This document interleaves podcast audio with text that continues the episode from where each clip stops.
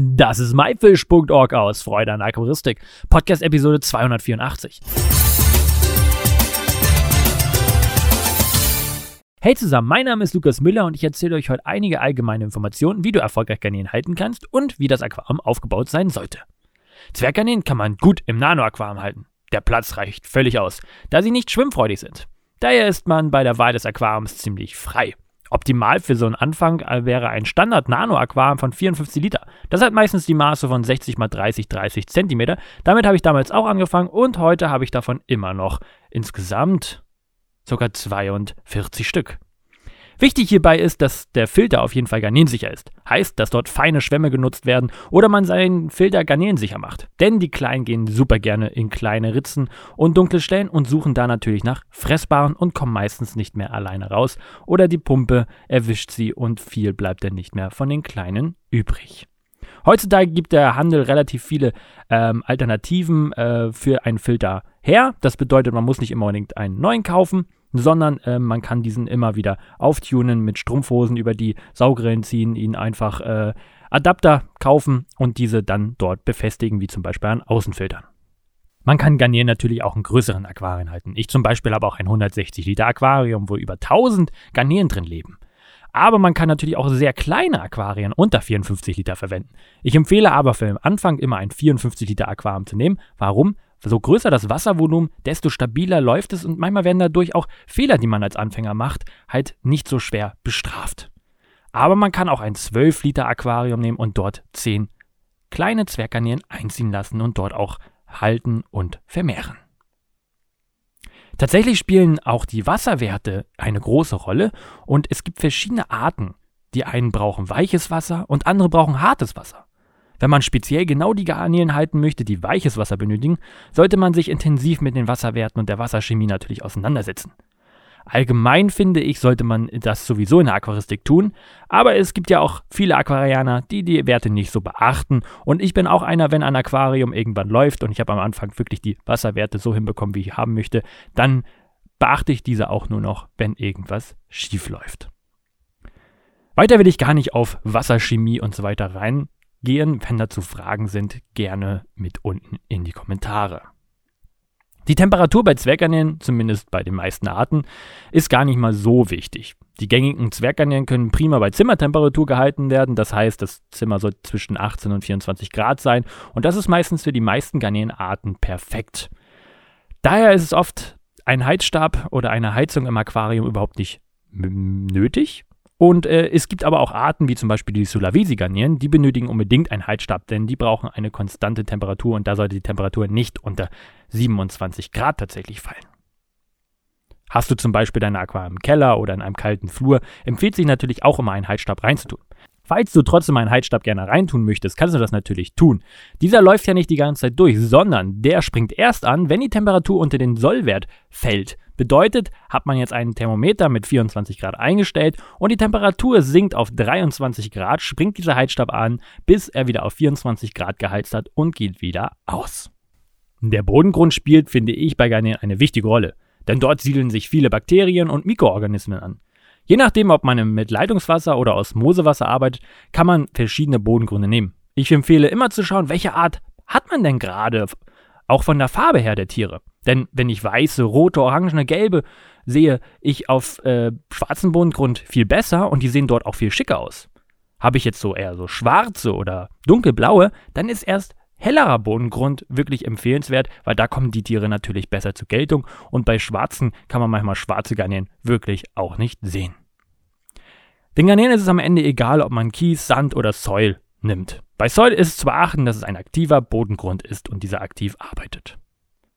Und ganz wichtig, falls du Soil-Bodengrund verwendest, solltest du die ersten zwei Wochen alle zwei Tage einen 50-prozentigen Wasserwechsel durchführen. Das Aquarium kann man gestalten, wie man möchte. Ob viele Pflanzen, Steine, ein Aquascape oder ganz schlicht. Die Tiere, die Tiere fühlen sich wohl, wenn keine Fressfeinde natürlich in der Nähe sind und sie aus einer Gruppe von mindestens 10 Tieren bestehen. Ich selber verwende in meinen Aquarien eine ganz dünne Schicht Soil, ca. 1 cm hoch in schwarz, eine Wurzel mit Moos und eine Futterschale. Und natürlich einen garnelensicheren Schwammfilter. Bei mir ist es also eher schlicht. Die meisten Tiere kommen weitgehend aus pflanzenlosen Habitaten und im Aquarium mögen sie aber auch gut bepflanzte Aquarien. Denn dort können sie sich am Ende gut verstecken. Vor allem in einem Gesellschaftsaquarium ist das besonders wichtig. Pflanzendünger im Aquarium. Öftert man kein Dünger im Garnelenaquarium, da ist Kupfer drin. Aber keine Sorge, wenn du dich an die Dosieranleitung hältst, schadet es keinem Aquarien, Pflanzendünger zu verwenden. Wenn überhaupt Kupfer in diesem Dünger drin ist.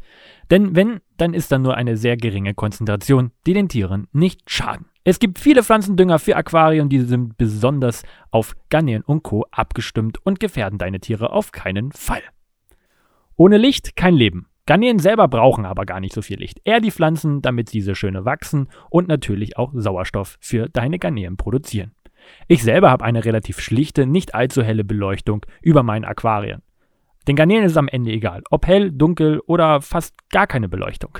Du kannst dich am Ende entscheiden, was für dein Aquarium richtig ist. Was besonders wichtig für Garnelen ist, ist der Wasserwechsel. Ein wöchentlicher Wasserwechsel von 10 bis 30 Prozent ist wirklich empfehlenswert.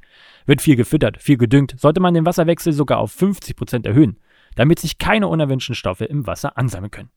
Wenn Algen an den Scheiben wachsen, ist das optimal. Die Garnelen weiden dies gerne ab. Die Vorderscheibe kann man natürlich reinigen. Ich lasse die hintere immer schön algig, dadurch kommen viel mehr Jungtiere am Ende durch. Aber was fressen denn jetzt überhaupt Garnelen? Garnelen fressen in der Natur überwiegend Reste und vor allem Biofilme. Also alles Mögliche an Belegen, äh, junge Algen, Amanogarnelen, auch größere Algen wie die Fadenalgen und Bakterienbelege. Sie finden im Aquarium also immer etwas zu fressen und verhungern nicht so schnell. Beim Zufüttern kann man sich daher getrost vor allem als Anfänger mega zurückhalten. Ich empfehle immer erst Garnelen zuzufüttern, wenn man wirklich 30, 40 oder 50 Tiere im Aquarium hat. Ansonsten finden diese immer genug im Aquarium. Braunes Herzlaub gehört meiner Meinung nach in jedes wirbellosen Aquarium, denn es ist das Lieblingsfutter unserer Tiere. Es enthält wertvolle Ballaststoffe und Gerbstoffe und bildet auch beim Abbau Huminstoffe die vor allem den Krebstieren im Aquarium bei der Häutung helfen, das Wasser garnelentauglich machen und sogar Schadstoffe binden. Auf dem Laub bilden sich dann auch noch wertvolle Biofilme, die von den Garnelen super abgeweidet und gefressen werden. Perfekt eignet sich das braune Herzlaub von heimischen Laubbäumen. Garnelen aus weichem Wasser sind zum Beispiel Bienengarnelen, die Caridina logemani, die kennt man auch als Küster Red Garnele, Red Bee, Black Bee, ähm, Tigergarnele oder auch äh, Hybridzuchten. Die haben richtig tolle Farben und brauchen in den meisten Fällen weiches Wasser. Im harten Wasser bekommen diese nämlich schnelle Häutungsprobleme und daran sterben diese oft. Mit Osmosewasser und einem passenden GH Plus Mineralsetz lässt sich das Aquarium genau das richtige Wasser zumixen. Heutzutage gibt es auch schon Züchter, die es geschafft haben, diese Tiere auf normalen Leitungs- und harten Wasser zu vermehren und zu halten. Da solltet ihr auf jeden Fall, falls ihr jemanden einen Züchter kennt, jedenfalls fragen, ob ihr auch dort Tiere haben könnt. Es muss nicht immer auf Osmosewasser zurückgegriffen werden. In Süddeutschland zum Beispiel, da gibt es viele Haushalte, die sehr weiches Wasser haben und die perfekt für Bienengarnelen bzw. Garnelen aus weichem Wasser sind. Garnelen aus eher härterem Wasser, wie die schönen bunten Neocaridina oder auch die Amano-Garnele, die mögen eher härteres Wasser und äh, ja, kommen in vielen Gegenden auch mit Leitungswasser klar. Sie sind super anfängertauglich und ziemlich vermehrungsfreundlich, robust und anpassungsfähig. Auch für Neocaridina gibt es natürlich Aufhärtesalze. Erkennbar ist dieser Zusatz mit GHKH+, denn dort müssen wir die Carbonathärte und die Gesamthärte anheben. Da kann man natürlich auch Osmosewasser benutzen und dieses natürlich perfekt zumixen.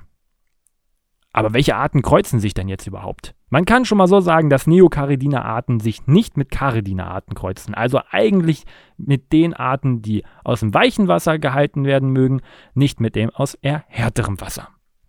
Die Amano-Garnele ist noch ein bisschen spezieller, die verpaart sich mit keiner anderen Garnele und wird etwas größer als alle anderen. Und was ganz wichtig zu beachten ist, es ist auch eine Zwerggarnele, auch wenn die eine Größe bis zu 6,5 cm erreichen kann.